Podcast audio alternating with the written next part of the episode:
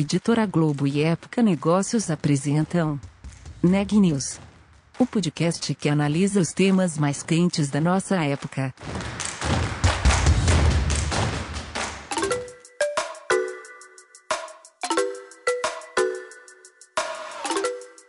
Olá, eu sou Daniela Frabasile da Época Negócios e você está ouvindo mais um episódio do Neg News, nossa série de podcasts sobre como navegar e liderar em tempos de incerteza.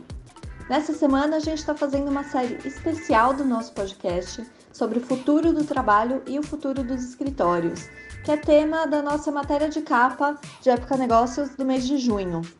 Hoje eu estou com a Ana Laura Stachewski e ela vai contar um pouco sobre a entrevista de hoje.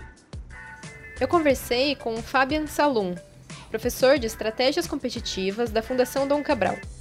Nós falamos sobre qual deve ser o papel dos escritórios daqui em diante, conforme o retorno ao trabalho presencial se tornar mais seguro e viável para as empresas. Esse é um tema que vem ganhando relevância, principalmente nos países em que a vacinação já está mais avançada. Por aqui, as companhias têm buscado se preparar para esse momento e amadurecer os seus modelos de trabalho. Vale lembrar que a Fundação Dom Cabral e Época Negócios são parceiras na produção da pesquisa Época Negócios 360, que chega em 2021 à sua décima edição. As empresas interessadas podem se inscrever até a próxima terça-feira, dia 15 de junho. É só entrar no site de Época Negócios e buscar 360 para encontrar o regulamento e os links necessários. A seguir, confira a entrevista com o Fabian. Nesse último ano, muitas empresas e equipes tiveram de aprender a trabalhar em home office e lidaram com seus prós e contras. Agora, a discussão sobre voltar aos escritórios começa a ganhar mais forma em algumas empresas. Como você acha que essa experiência com o trabalho remoto deve mudar o papel dos espaços físicos de trabalho daqui em diante? Olha, Ana, essa sua pergunta é uma grande, uma grande questão na mesa de discussão de muitas das organizações é, de médio grande porte, que trabalham em grandes centros e até mesmo no interior. Eu tenho percebido nessa nossa pesquisa, segunda edição, realizada no mesmo mês de março, ou seja, 12 meses após o início da pandemia e do processo de isolamento social, Ana, eu tenho percebido que é, as empresas estão se adaptando e se reinventando. Para citar isso, é, o movimento de retornar para os escritórios, para algumas empresas, foi uma necessidade, vamos dizer, latente. Latente por qual razão? Pela necessidade de recuperar as conexões com a identidade, com os princípios, com os valores organizacionais. O pedido das, dos líderes de retomar as atividades próximo a, aos seus colegas. Lógico, respeitando, sempre que possível e permitido pela legislação local daquele município, Ana, as medidas de contingência, as medidas sanitárias e as medidas de segurança, claro. Outras empresas se reinventaram ao ponto de dizer: não vamos voltar mais ao escritório, vamos devolver laje ou a laje inteira, ou vamos devolver o prédio inteiro. E vamos trabalhar com outra modalidade. Vamos ofertar, por exemplo, alguns casos que eu ouvi e que eu tive a oportunidade na pesquisa de identificar é toda a sua mobília do escritório, a empresa está emprestando para você montar o seu escritório em casa. Outros casos, como também percebi, é olha, você monta a sua estrutura, ou eu te dou condições, ou eu te entrego é, empresas, principalmente é, de grande porte, eu te entrego condições físicas, ergonômicas para você trabalhar. Empresas essas que eu estou me referindo, dando exemplos, Ana, Ana, neste momento, exemplos de que não eram, vamos dizer, sua prática habitual ter os profissionais trabalhando em casa. Eu quero destacar, e é muito importante destacar isso para os nossos ouvintes, como professor da Fundação Dom Cabral nas minhas pesquisas é que as empresas que já trabalhavam com, a modalidade remota, porque não é uma atividade nova, inédita, mas que na modalidade remota tinham o home office como uma prática, um exemplo disso, nós mesmos aqui na Fundação Dom Cabral, eu sempre tive escritório na minha casa para poder fazer os meus trabalhos, os meus estudos. Não necessariamente eu precisava ir até o campus. É, empresas de tecnologia, de programação, de segurança, de software, fábrica de software, é, já, te, já vem com essa prática, essa modalidade há muitos e muitos anos. Então, para concluir minha resposta, a tendência é uma tendência de adaptação. Depende muito da cultura dominante no interior ou com algumas empresas de médio porte e ainda de propriedade familiar, onde os sócios são os donos da empresa e são os executivos, líderes, a necessidade de retomar, de alguma maneira, a proximidade aos seus colaboradores é eminentemente preponderante e é uma prioridade que eu também percebo é, no contato com essas empresas de médio porte no interior do Brasil. Entendi. E a gente realmente viu empresas com posicionamentos bem diferentes, né? Você até uhum. mencionou alguns exemplos. O que, que, pode estar por trás, assim, dessa, dessa discrepância entre uma empresa que não vê a hora de mandar todo mundo para o escritório e outra que fala que nunca mais vai voltar? É, assim, as que não se adaptaram, elas talvez tenham errado de alguma forma ou é natural que esse modelo não sirva para todo mundo? É natural que esse modelo não serve para todo mundo. Eu me atrevo a dizer e posso ir ao encontro de muitos diretores de RH, o vice-presidente de RH, que adoraram ou não adoraram ou não adotaram este modelo. Vou te dar alguns exemplos. Algumas empresas estão contratando hoje, é, empresas de grande porte, empresas de tecnologia, com a modalidade de benefício chamada home office ou modalidade híbrida. Durante dois, três dias você trabalha de casa, mais dois dias na semana ou três dias na semana, se possível for, escalonado para não ter uma sobrecarga de é, e aglomeração de pessoas dentro do escritório, é, você deve vir ao, ao, ao, escritório central ou ao escritório onde fica, é, vamos dizer, o quartel-general da sua organização, né? o ambiente decisivo é, e decisório. Bom, existe esse modelo. Existem outras contratações que estão sendo feitas da seguinte maneira: olha, o seu trabalho é totalmente remoto. Você só virá para o escritório quando houver a necessidade, a necessidade de uma reunião presencial. E existem outras empresas que foram forçadas, esse é que é o ponto interessante, Ana, já que a minha receita caiu pela minha dificuldade no ano de 2020 de performar em relação ao meu orçamento, em relação ao meu planejamento, ela se viu forçada a reduzir custos. E um dos custos muito impactantes nas grandes cidades, é, e não somente capitais, mas grandes cidades, é o custo de metro quadrado locado.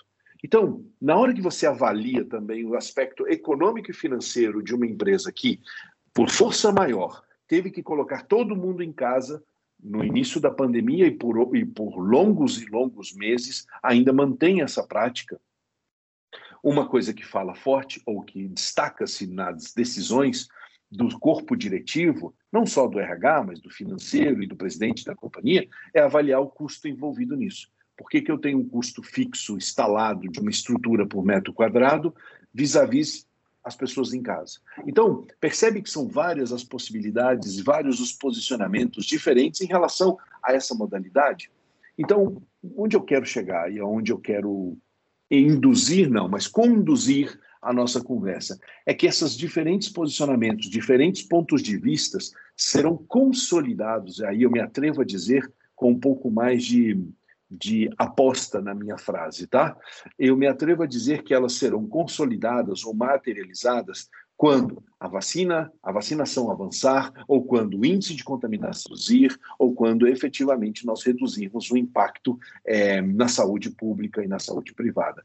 Assim, poderemos ter mais fluxo de pessoas. Comprovação: foi divulgado o PIB do primeiro trimestre do ano superando todas e quaisquer expectativas. Isso é uma prova clara e concreta, Ana, da capacidade adaptativa das pessoas, dos mercados e dos profissionais num, num, num Brasil que é tão adaptativo e tão capaz de superar as suas mais difíceis situações de crise.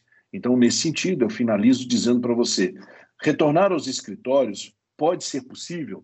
Pode, mas eu não consigo ainda te afirmar. Eu acho que isso vai ser uma consolidação em breve tomada pelo corpo diretivo, na ótica ou financeira, na ótica de estrutura organizacional ou na ótica de cultura organizacional.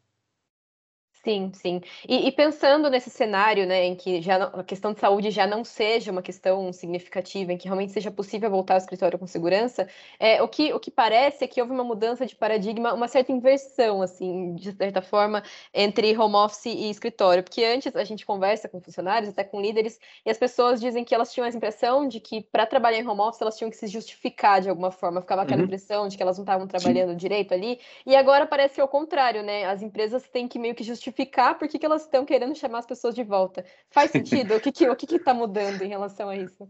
Faz todo sentido. Sabe por quê, Ana? Porque tem uma variável na sua pergunta que está subliminar e eu vou destacar em função da pesquisa que nós realizamos em 2020, retomamos em 2021, com 95% do mesmo questionário aplicado. E com um número muito expressivo, mais de 1.070 respostas nós obtivemos esse ano. Sabe qual é? Produtividade a produtividade aumentou significativamente. Então, aquela preocupação que lá em março de 2020 era como é que eu vou trabalhar e vou mostrar para o meu líder, para o meu supervisor ou para o meu chefe, literalmente, que eu estou cumprindo horário, que eu estou trabalhando e que eu não estou assistindo Netflix, ou que eu não estou assistindo jornal, ou que eu estou deitado na, na, na varanda ou brincando com o meu pet.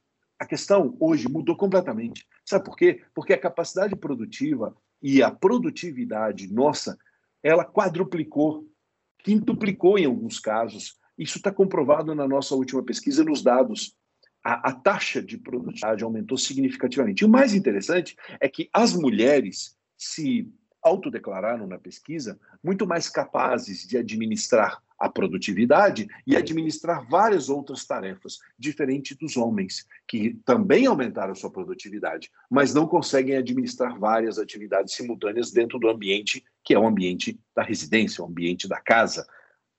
Nesse contexto, o que é interessante, então, é que realmente temos uma mudança de ponto focal. No ano passado, a preocupação era: eu vou manter meu emprego, eu consigo provar que eu sou produtivo, eu consigo provar e justificar ao meu chefe que eu faço parte de uma área e entrego o, o meu trabalho comprometido? Para outros países, isso poderia ser uma pergunta eh, ou uma preocupação completamente desnecessária. Países esses que já têm uma cultura é, mais avançada para esse tipo de modalidade de trabalho. Mas para nós no Brasil, que somos ainda muito de toque, de encontrar, de conversar, de dialogar, de tomar café, de almoçar junto, das pessoas caminharem juntos na hora do almoço é, no grande, nos grandes centros, isso é muito novo, é muito inédito. Por outro lado, por outro lado, essa produtividade cobra um preço esse excesso de horas de trabalho, esse envolvimento de entrar dentro do seu escritório em casa e permanecer 12, 14 horas sem que o seu cérebro seja conectado com outras, outros ambientes, outras cores, outros objetos que despertem em você outros aspectos cognitivos, no, na nossa pesquisa destacou-se muito sobre a piora no bem-estar, no equilíbrio emocional na irritabilidade, que aflorou significativamente, e em síndromes como burnout e outras síndromes de pânico e etc., que acabaram emergindo por uma, um desequilíbrio psico, psicológico que as pessoas estão vivendo. Sim, esse era justamente um ponto que eu ia trazer agora, que essa pesquisa mostrou, né, que realmente essa produtividade elevada tem alguns custos. O que eu queria saber de você é, você acha que o modelo híbrido ou presencial tende a oferecer um maior equilíbrio ou isso depende mais de outros fatores relacionados à gestão? Eu acho que dependem de fatores ligados à gestão, porque que gestão está ligado ao negócio, está ligado ao modelo de de negócio que a empresa adota, está ligado ao ritmo e à velocidade que a empresa é, entrega os seus produtos. Não dá para falarmos ou generalizarmos aqui, Ana, é, que o modelo híbrido vai ser muito bem aceito, por exemplo, para indústrias de transformação ou para indústrias de atendimento ao público de necessidades básicas. A gente sabe, muitas dessas indústrias ou setores é, da economia não poderão conviver com a hipótese, que a hipótese do home office. Eu me refiro muito a sistemas de saúde, sistemas de eh, abastecimento, de logística, de atendimento, de combustíveis. Vocês sabem, é, durante a pandemia nós ouvimos frequentemente as empresas ou os, né, os setores e, e, e áreas da economia que permanecerão atendendo normalmente são as de atendimento essencial à população. Porém, contudo, há um outro grupo que emerge, que não é o grupo das tecnológicas ou das empresas de tecnologia e de programação, que já vem há muitos anos, como eu já disse há pouco.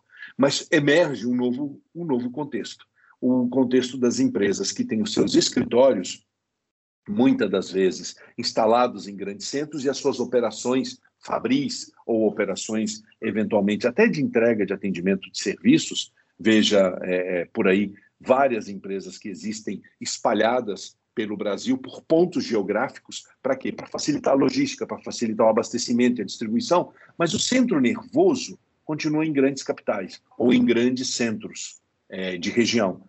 Essas sim, na minha opinião, serão debatidas ou serão discutidas na pauta da mesa da retomada. Olha, como é que a gente vai voltar? Vai voltar com modelo híbrido?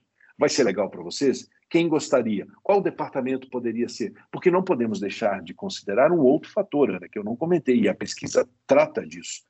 É que na rede doméstica, na rede residencial, aumentou-se muito a criticidade por falta de segurança nas conexões. Por mais que você tenha um canal de VPN para poder acessar o seu servidor na empresa, há uma facilidade significativa, por falta de bloqueios, por falta de proteções nas redes, na, perdão, nas redes de internet, ou seja, nas conexões domésticas, que a gente chama. Então, eu acho que para alguns postos de trabalho, para algumas atividades, para algumas empresas e finalizando, para algumas estruturas organizacionais, a dinâmica híbrida, como você disse agora há pouco, poderá ser uma solução muito factível, que traz uma economia, por um lado, para a empresa, traz uma vantagem competitiva diminuindo o desperdício de tempo, desgaste, estresse no deslocamento, diminui também o custo do funcionário em horas improdutivas e promove o que? Um pouco mais de bem-estar. O que não dá, e aí eu me atrevo a dizer, é não dá é para viver esse caos ou esse quase apagão que nós estamos vivendo em termos da, da, do desgaste que esse excesso de horas trabalhadas e sobrecargas é, de atividades dentro de casa estão levando as pessoas a se adoecer, a, a, se, a terem enfermidades ou a adoecerem. Uhum. E como que os funcionários podem e devem ser envolvidos nessa conversa, na hora da definição ah. dessa pauta? Muito boa a sua pergunta, porque uma colega da nossa pesquisa recente, uma professora, da Escola de Negócios em Lyon, na cidade de Lyon, me contou, conversando na preparação, sabe? Quando você está preparando o questionário, está preparando as pesquisas, o alvo. Ela me contou uma coisa muito interessante, dizendo o seguinte: nas pesquisas que ela tem feito na Europa e fora da Europa, também aqui na América Latina, à distância, muitas empresas que ela entrevistou e que ela investigou em outro projeto de pesquisa dela, é, tomaram decisões sem conversar com os empregados tomaram decisões efetivamente é, abruptas ou decisões de cima para baixo, como a gente fala, top-down. Isso gerou muito mal-estar, gerou muita é, sentimento de perda, porque, detalhe, existem pessoas que não conseguem permanecer em casa porque tenho problemas dentro do ambiente, ou a infraestrutura é tão ruim, ou a conexão é ruim, ou eventualmente até mesmo o ambiente, a luminosidade não é adequada, e etc. Vários fatores podem estar envolvidos e a pessoa prefere ir para a empresa. Então, nós também tivemos casos de depoimentos nessa atual pesquisa, que tem uma questão, tem três questões abertas, e que eles colocaram: eu pedi para voltar para a empresa, eu pedi que eu preciso ir para a empresa, eu não posso ficar aqui na minha casa. Por N fatores, às vezes é o barulho do vizinho, às vezes é porque, eventualmente, as condições físicas de instalação não são adequadas. Quando nós convidamos a professora Virgínia para nos ajudar nesse projeto, era para trazer também esse olhar, o olhar do RH, o olhar do impacto dessas decisões nas pessoas, e nós, junto com ela, fizemos uma análise de mais de 400 páginas, 390 páginas, com mais de 5 mil expressões em, é, coletadas dessas questões abertas, onde, em poucas palavras, eu resumiria. As pessoas estão relatando ou como é que eu posso dizer, declarando abertamente, já que a pesquisa foi totalmente anônima, Ana, declarando anonimamente o seguinte: eu tenho necessidades que precisam ser respeitadas. Necessidades essas, como, por exemplo, voltar ao escritório, nem que seja três vezes por semana. Eu preciso ou ir para um coworking ou ir trabalhar em algum local que me dê a condição, até mesmo psico, psicológica, de entender que eu me preparei, tomei um café e saí para o trabalho. Por quê? Porque necessitam desse contexto é, externo ou desse simbolismo para poder se sentir produtivo, ou se sentir bem e não entediada ou é, eventualmente deprimida. Então, em resumo, Ana, eu acho que é, o desafio das empresas junto com os RHs é diálogo, é debate, é avaliar caso a caso, Alguns casos, por exemplo, alguns departamentos e áreas não tem como fazer o trabalho de casa. De fato, tem que ser presencial pela infraestrutura que a empresa oferece. Então, eu acho que fica aí uma mensagem, né?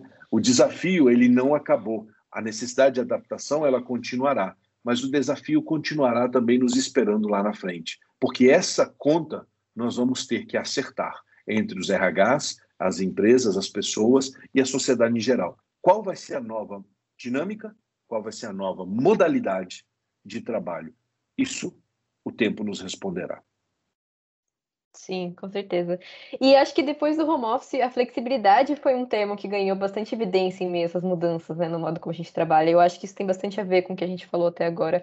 Como, para fechar a nossa conversa, como você acha que esses aprendizados todos poderiam ser absorvidos numa eventual retomada aos escritórios? Legal. Ana, seguinte, a flexibilidade, sem sombra de dúvida, nunca tomou tanto corpo. Eu acho que a gente amadureceu muito como é, empresa empregado, é, líder liderado, sabe? Acho que evoluiu muito, mas por uma única variável. Sabe qual? A experiência e a, a aceleração da transformação digital. Nós estamos aqui hoje, cada um num local, fazendo essa gravação, é, usando ferramentas que nos permitem conectar à distância. É, essa conexão em algumas empresas, usar a tecnologia, usar a digitalização, usar os canais virtuais, não era considerado, porque porque nós mesmos, por exemplo, como professores, nós viajávamos muito para atender as demandas das empresas aonde elas estivessem na América Latina. Hoje, passado 14 meses, quase 15 meses de isolamento, Ana, eu continuei atendendo praticamente uma agenda ininterrupta atendendo as, as empresas de grande porte multinacional ou empresas familiares no Brasil e fora do Brasil, daqui do meu escritório, mantendo a qualidade. Não, me, não, é, não vou te negar que não é uma modalidade assim, da noite para o dia você vira o jogo. É uma modalidade que exigiu muito esforço meu de adaptação, esforço dos meus colegas, esforço dos meus colegas que também me ajudam à distância, é, é um desafio para todos, mas eu entendo que essa fase de adaptação, de entender o digital, de usar mais o digital e de navegar por várias das tecnologias, isso já passou. Sabe qual é o ganho que nós temos? Aceleramos a transformação digital. Aceleramos a barreira que existia eventualmente do desconhecido. Aceleramos, Ana, aquilo que em outros países, como quando você nós tivemos, eu tive a oportunidade de conduzir um trabalho é, no Vale do Silício e ouvir de um executivo da Netflix falando: eu contrato pessoas de alto potencial, que estejam em qualquer parte do mundo, e não me interessa o horário, o local e a forma que ele vai trabalhar. Mas ele me entrega. Eu acho que nós estamos evoluindo a esse ponto. Nós poderemos dar aulas, dar entrevistas, fazer reuniões, viajar muito menos. O custo operacional das nossas atividades vai reduzir. O desafio, sabe qual vai ser? Das cadeias produtivas de logística e de transporte, elas vão ter que se readequar. Vão ter que se readequar. Imagine um aeroporto que tinha 5, 10, 8, 10 mil, 15 mil pousos e decolagens por dia. Para quanto vai isso agora? Em função do quê? De uma demanda menor, eventualmente. Eventualmente. Entende, Ana? Eu acho que, olha, é tão impactante uma decisão como essa de manter as pessoas na modalidade híbrida ou manter as pessoas em casa e usar mais dos canais digitais e desmaterializados, virtuais, que isso pode impactar toda uma cadeia de serviços de turismo, de hotelaria, de transporte aéreo, transporte terrestre. Você consegue imaginar o impacto disso? Mas, por outro lado, a economia se reorganiza. A economia se reorganiza ao ponto de ter índices como nós tivemos agora do primeiro trimestre de 2021 o PIB supera a taxa de crescimento ao esperado e planejado.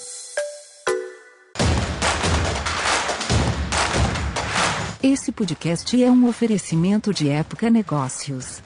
Inspiração para inovar. Não deixe de conferir nossos outros podcasts. Presidente Entrevista Presidente. The Office. E os negócios da nossa época. Ouça, acompanhe, compartilhe. Vamos fazer deste podcast o nosso ponto de encontro.